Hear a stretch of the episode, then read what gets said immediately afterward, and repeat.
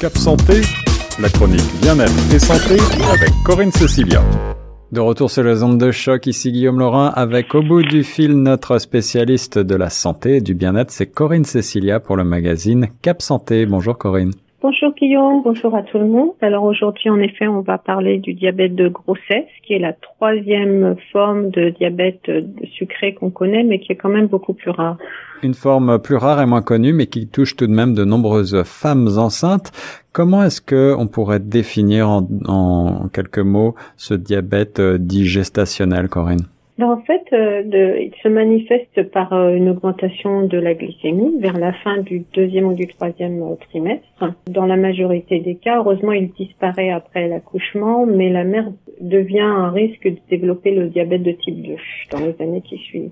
D'accord, donc ça, c'est pas une très bonne nouvelle pour les, les, femmes enceintes, mais est-ce qu'il y a des signes, des symptômes avant-coureurs? Oui, en effet, en général, euh, les femmes enceintes euh, euh, n'ont pas au départ des symptômes évidents, mais ils se manifestent notamment par la fatigue, une fatigue inhabituelle en tout cas, une soif exagérée aussi, ça on en avait parlé pour d'autres types de diabète, une augmentation du volume ou de la fréquence des urines, et puis aussi des maux de tête. Donc c'est des symptômes qui peuvent passer inaperçus parce qu'ils finalement, ils peuvent concerner d'autres types de, de conditions. Hein. Mhm. Mais heureusement, chez les femmes enceintes, elles font des bilans sanguins régulièrement, donc elles sont plus à même d'être dépistées rapidement. Oui, c'est ce que j'allais dire. Donc ça veut dire que, comme pour les autres types de diabète, il y a une euh, augmentation de la glycémie?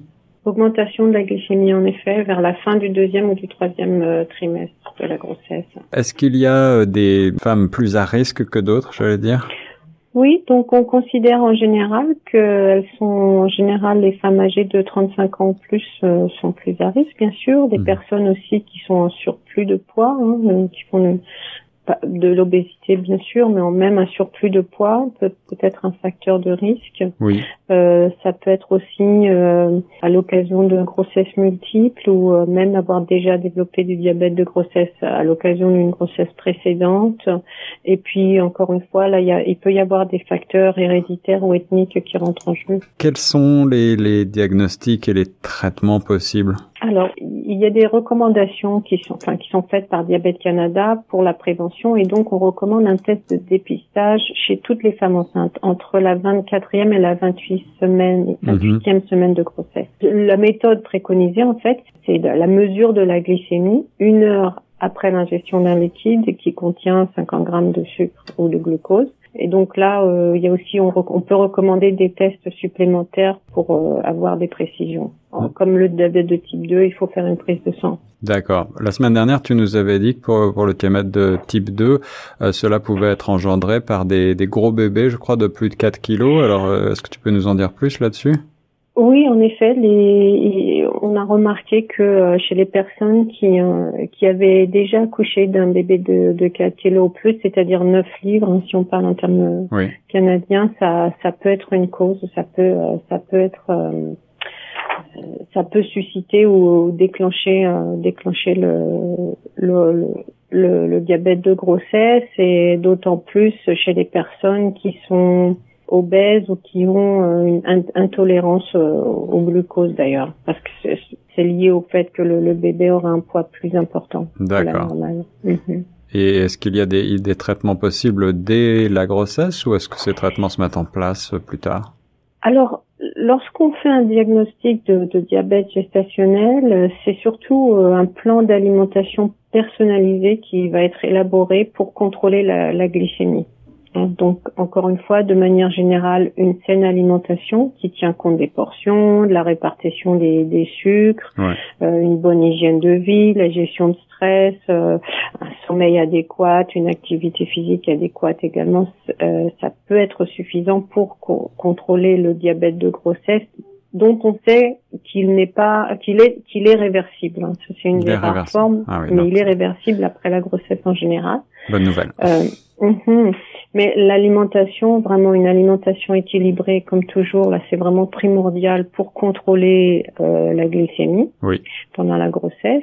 Euh, euh, quoi d'autre? Bien sûr, euh, l'importance de l'activité physique. On l'a toujours euh, dit, mais il faut le répéter. Oui, ça permet d'aider à contrôler euh, le diabète pendant la grossesse. Et puis, il y a beaucoup d'autres avantages pour la santé des femmes enceintes euh, et pour le bébé. Mhm. en fait, c'est marrant parce qu'on recommande, souvent on pense que les femmes enceintes ne doivent pas bouger, pas faire trop d'exercice, etc. Mais en fait, on recommande quand même qu'elles fassent au moins 150 euh, minutes d'activité physique par semaine. Donc, ça, ça fait à peu près un, peu moins de 3 heures.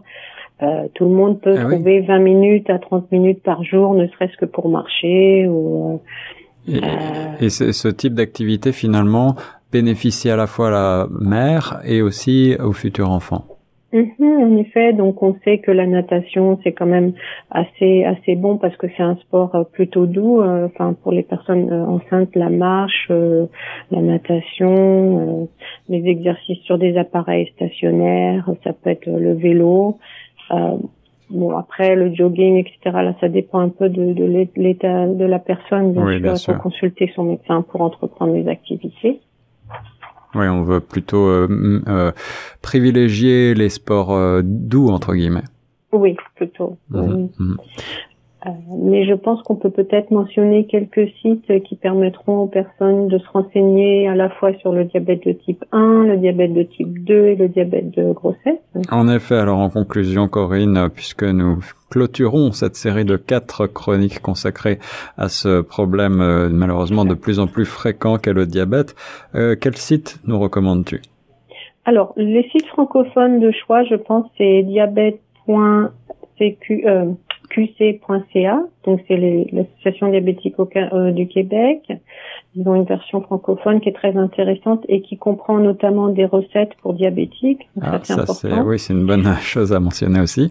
Mm-hmm. donc on a aussi le, site anglophone euh, diabetes.ca euh, donc, euh, et quoi d'autre? Moi, je, je, recommande aussi de se renseigner, bien sûr, sur euh, si vous avez des chefs euh, que vous que vous privilégiez lorsque vous cuisinez. Moi, j'aime bien le site 750 grammes et le chef Damien, il a sorti un livre justement sur avec des recettes pour diabétiques.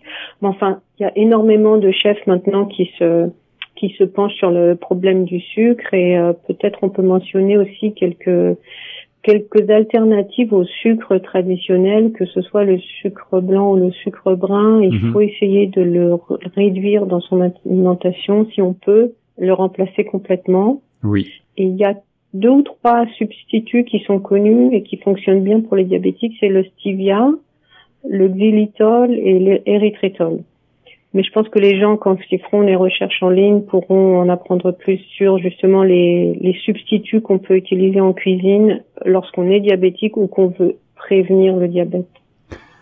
Bien, merci beaucoup Corinne pour ce nouveau point sur le diabète. Aujourd'hui, on s'intéressait au diabète gestationnel. Je vous rappelle que les quatre chroniques sont à retrouver sur le site chocfm.ca. La semaine prochaine, nous nous pencherons sur euh, une, euh, une autre euh, question d'actualité brûlante en matière de santé, ce fameux coronavirus qui commence à faire parler de lui et qui inquiète beaucoup au niveau mondial. Merci Guillaume.